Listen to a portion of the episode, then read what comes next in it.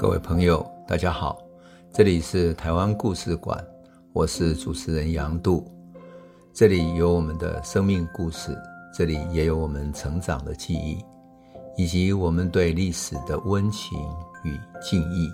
欢迎您收听。各位朋友，大家好。过去研究台湾历史的人并不多，在戒严时代，台湾历史的研究还曾经是禁忌。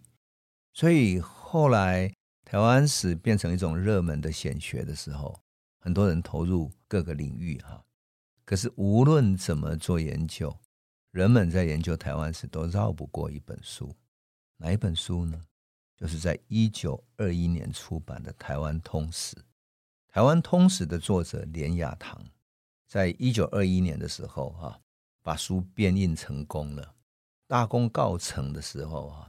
他曾经写下一首七言绝句，他其实应该写了八首，但其中有一首我印象特别深刻的，他是这样讲的：他说“马迁而后失中风，游侠书成一卷中，落落先民来入梦，久远可作鬼游雄。”意思是什么？说司马迁之后就失去了历史学家的这种。一个遗传的祖宗的遗风，为什么呢？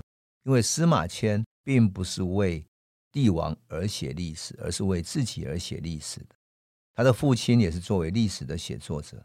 可是司马迁之后，许多的朝代都是过去的上一个朝代结束了，下一个朝代就编写他的历史。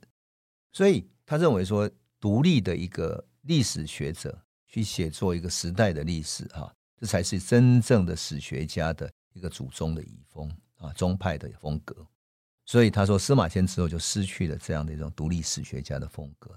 可是他现在他自己呢，像游侠一样的哈，游侠书成一卷宗，就是他像游侠一样自己来书写，然后书成这一卷台湾通史。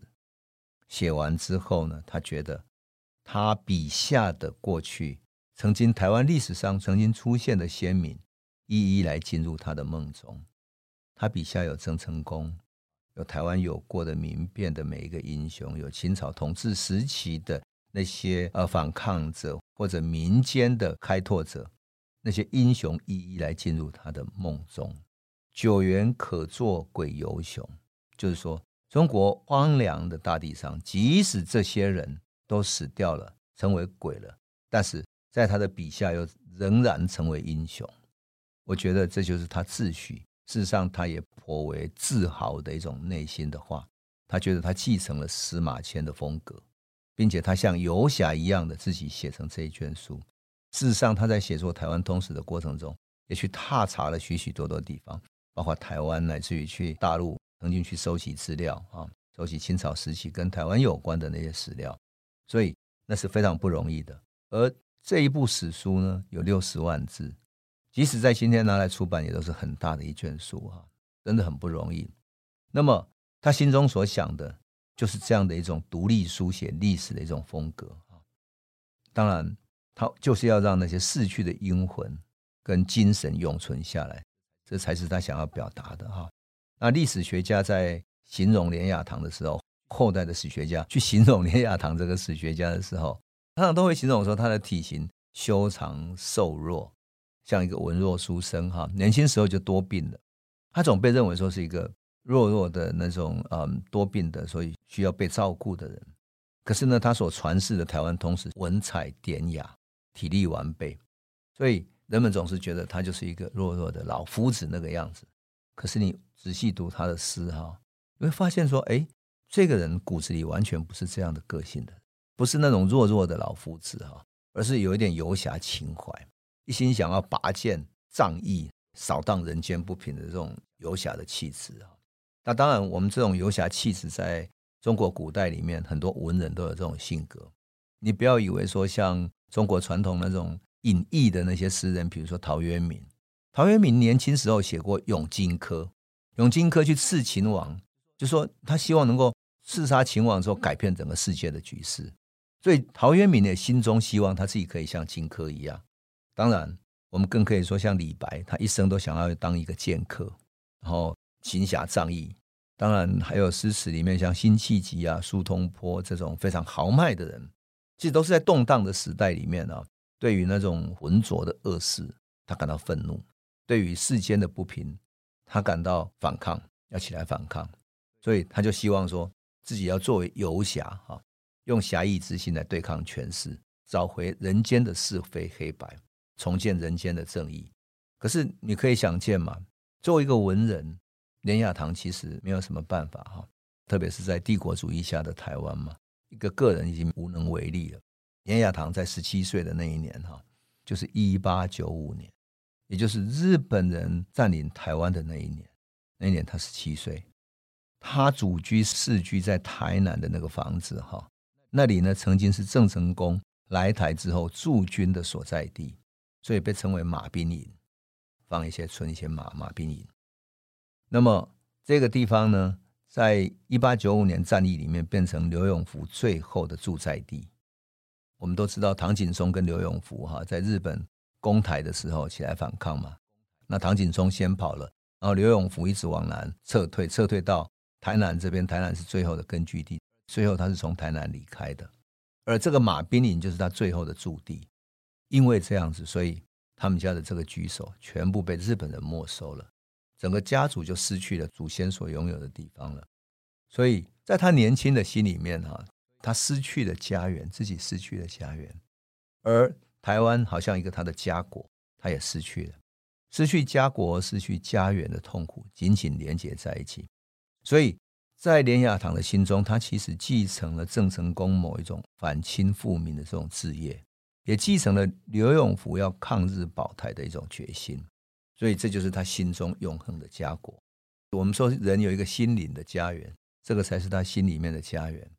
那么他二十五岁那一年，他希望到大陆去找找其他出路，因为在日本统治下没有其他出路嘛，所以他到福州参加乡试啊，结果想要在福建寻找其他出路，没有能够成功。后来就到厦门去，那因为他文笔还不错，就被赏识。他开始撰写一些时政评论，还结识了一个厦门的年轻人，叫林景商。那这个林景商的爸爸叫林鹤年，林鹤年曾经在刘铭传治理台湾的时候，帮刘铭传来主持几个现代化的建设，比如说电信啊、电报啦、市政啊等等。后来一八九五年日本统治台湾之后，他把家里面的东西全部收拾卖了，然后回家。回到厦门去，从此抗日。他在鼓浪屿建了房子，建了一所新式的房子，三层楼的洋房，名叫怡园，心旷神怡的怡叫怡园。那林景商是第三个小孩，很有文采啊，能够写诗。所以连雅堂跟他认识以后，两个人一见如故。他被邀请到鼓浪屿的怡园那里去吟诗聊天，两个人有非常接近的思想。有意思的是，他们都反对清廷的腐败卖国，要恢复汉室，所以支持孙中山的革命党。这在当时，在清朝时期，支持革命党可是要杀头的。他们两个就悄悄的在那边，然后常一起吟诗。我要念一首这个连雅堂写给林景商的诗，很有意思。他说：“哈，举杯看剑快论文，旗鼓相当共策勋。如此江山如此恨。”不堪回首北遥云，就是举杯喝酒嘛，哈，看剑快论文，这不就是很豪气嘛，哈，喝酒然后举剑，然后快论文，就是我们议论我们的文章，要鼓动天下，哈，所以说旗鼓相当共策勋，我们两个旗鼓相当，哈，希望未来能够建立一个功勋。可是面对这样的江山，如此江山如此恨，满清统治下的江山，没有什么希望让。让你看到觉得只是恨，只是惆怅，所以他说不堪回首北遥云，不堪回首往北望去嘛，往北望去，从福建往北望，就是满清统治的天下。所以两个讨论到时局啊、国事啊，都对于中国人被列强入侵感到非常无奈。而且呢，当时你即使想要当一个隐士去隐居起来，都没有一片净土，所以他只想要去一洒热血。他曾经写什么呢？他说。环球惨淡起新风，热血滂沱洒地红。到此乾坤无净土，且提长剑以空同。就说这个乾坤里面啊，全球环球都起了新风，都在战争，满地遍地都是红片的这样，所以没有一片净土，只能够拿着长剑，倚着空桶，想未来要做什么事情。那更有意思的是，他写过一首诗啊，表现了他对孙中山革命党的认同。他说：“拔剑狂歌四路全，延平霸业为荒烟。延平霸业就是郑成功嘛，哈。挥戈再拓田横岛，急依齐追逐涕船。眼看群雄张国立，新起五党正民权。”西向月照风犹左，天下兴亡任宰监。那这个诗里面最重要的是什么呢？他讲的是眼看群雄张国立，新起五党振民权，就是看到列强在中国扩张他的国力，然后到处去占领，然后到处去这样。可是他只能够期待什么？期待五党振民权。他写到五党，五党就是我的党啊！哈，五党所宗，你会想到什么？想到说，哎，那个时候是清朝啊，怎么可能呢？怎么可能会有一个党？清朝怎么会有一个党？就是当时的孙中山的革命党，他就期待这个党能够振兴民权。他写诗的那一年是哪一年？知道吗？在一九零三年，可是满清的天下，所以当时无党政民权，除了革命党，还有其他吗？那么年轻的他，居然有这样的气魄跟担当，你可以想见，其实连雅堂的内心里面，他不是一个弱弱的文人，他内心里面有个革命的情怀。当然，清廷也不是一个吃闲饭的。连雅堂在福建办报纸是办了一个叫《日日新闻报》，结果他的报纸里面有海外华侨的一些赞助支持，那华侨当然支持他们充满排满富汉的一种革命言论嘛。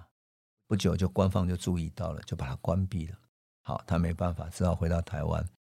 回到台湾之后，又到回到台南去，在台南的一家报纸工作，《日日新报》工作。等到一九一一年辛亥革命成功的时候，哈，他立即做了一件事情。你们猜他做什么？他跑到延平郡王祠去，去祭拜郑成功。他有没有很像是陆放翁写的诗？王师北郡中元日，家祭无忘告乃翁。那当成像延平郡王的后事一样的，写了一篇很深情的祭文，去告诉郑成功说：“你所希望的反清复汉，哈，已经成功了。”所以他诗里面讲说：“哭望天末，而王独保正朔于东都与满人结抗，传念又二年。传就是说郑成功保了台湾，然后对抗清廷，对抗了二十二年。”可是你被他们灭后两百二十二又八年，两百二十八年，而我中华民族乃主满人建民国，而为革命诸事断尽流血，前仆后继可以告成。意思就是，你虽然二十二年之后被清廷灭了，可是两百二十八年之后，中华民族驱除了满人，重新建立了民国。他去告慰他天上在天之灵，这一年。连雅堂三十五岁，那一个在郑成功的马兵营长大孩子啊，终于吐出了一口长长的气。他觉得终于完成了郑成功的遗愿。可是这个时候，台湾依然在日本人的统治之下嘛，所以他想说什么？他想说，那如果是这样的话，驱除了清廷之后，新的中国是不是有新的气象、新的希望呢？所以他很快就安排了他的大陆之行。他去大陆待了三年，到处去游历。他游历访问学人，找台湾史的资料等等的，游历了上海、杭州、南京、东北、蒙古、武汉等等，在九州大地上面走了许多地方。当然，他在东北吉林的地方哈，也曾经参加报纸的评论工作，工作了一小段时间。也在那里找了台湾史的资料，可是坦白讲，当时啊，正是袁世凯当道嘛，政局非常的混乱，然后军阀开始割据，南北对立，所以他其实心中所希望的新中国并没有出现，他只能够在诗里面寄托他这种悲哀的情怀。那有一首诗最有趣的，非常有趣，他去南京谒明孝陵哈，明孝陵啊，他说什么呢？他说：“汉高唐太皆无赖，皇爵四圣亦一人。天下英雄争割据，中原父老痛沉沦。亡秦一剑风云会，破虏千秋日月新。郁郁中山王气尽，国权今已属失民。”就是说呢。汉高祖、唐太宗都是无赖，黄觉士里面的和尚也只是一个奇怪的人。黄觉士就是朱元璋嘛，就是汉高祖、唐太宗、朱元璋大概都是不怎么样的人。啊，可是现在你看这些天下英雄争着要割据，割据整个中国，中原父老痛沉沦，其实就是暗示当时的军阀在割据中国。他期待什么？期待。亡秦一剑风云会，破虏千秋日月新。也就是说，像荆轲一样哈，拿着一把剑去刺杀秦始皇，然后使得整个时代的风云能够改变，日月能够换新。当然，郁郁中山王气尽，国权今已属失民。就是清廷的王气已经尽了，国家的权力已经不再是属于。某一个皇帝了，国家应该属于所有人民的民权。你有没有觉得很有趣？就是说，原来连雅堂对民国时代的民主民权思想，也就是孙中山的民主民权思想，他是完全认同的。他反讽了这些皇帝啊，反讽了这些皇帝，多么有意思哈！好，我们今天先讲到这里。我想，我们下一集再来继续讲连雅堂后来他生命的际遇，因为事实上。连雅堂除了写台湾通史之外，他对于台湾的很多文化运动都有参与哈。正如同我们曾经在张维贤的嗯戏剧运动里面谈到，连雅堂曾经参与到，也就是说，他参与支持了年轻人的无政府主义的运动，这是多么有意思的事情。所以，我想连亚堂的生命其实不止一端哈。我们先讲到这里呢，下一集我们再来继续讲他的故事。这里是台湾故事馆 Podcast，我们每周一、周五会固定更新新的台湾故事，请随时关注台湾故事馆粉丝页，按赞并分享。最后，我们工商放送一下：若你对本节目有兴趣，可以购买纸本的《有温度的台湾史》，更方便您阅读。本节目由中华文化永续发展基金会制作。连振东文教基金会赞助。